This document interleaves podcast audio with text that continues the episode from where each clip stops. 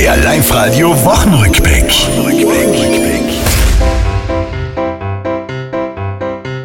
Die Kirche muss auch in Tirol mehr Austritte beklagen. Der Spätsommer, der machte Pause mal in diesen Tagen. Die Schule hat begonnen, wir viele Kinder trafen. Wie ist mit dem Aufstehen gegangen heut? Nicht so gut eigentlich, weil ich wollte nur schlafen.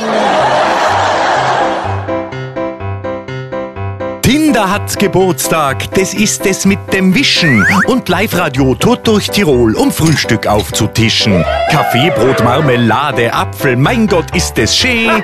Und dann Flyer gibt's dazu. Ja, und was ist das? Gutschein, also Radio, okay. Alarm, die Tigermücke ist im Lande angekommen und unsere Kicker haben aus Schweden einen Sieg mitgenommen. Die Quali und damit die EM-Teilnahme locken. Dabei haben wir ja gedacht. Die Schweden sind ein ganz harter Brocken. Das war's, liebe Tiroler, diese Woche, die ist vorbei. Auch nächste Woche Live-Radio hören, seid vorne mit dabei.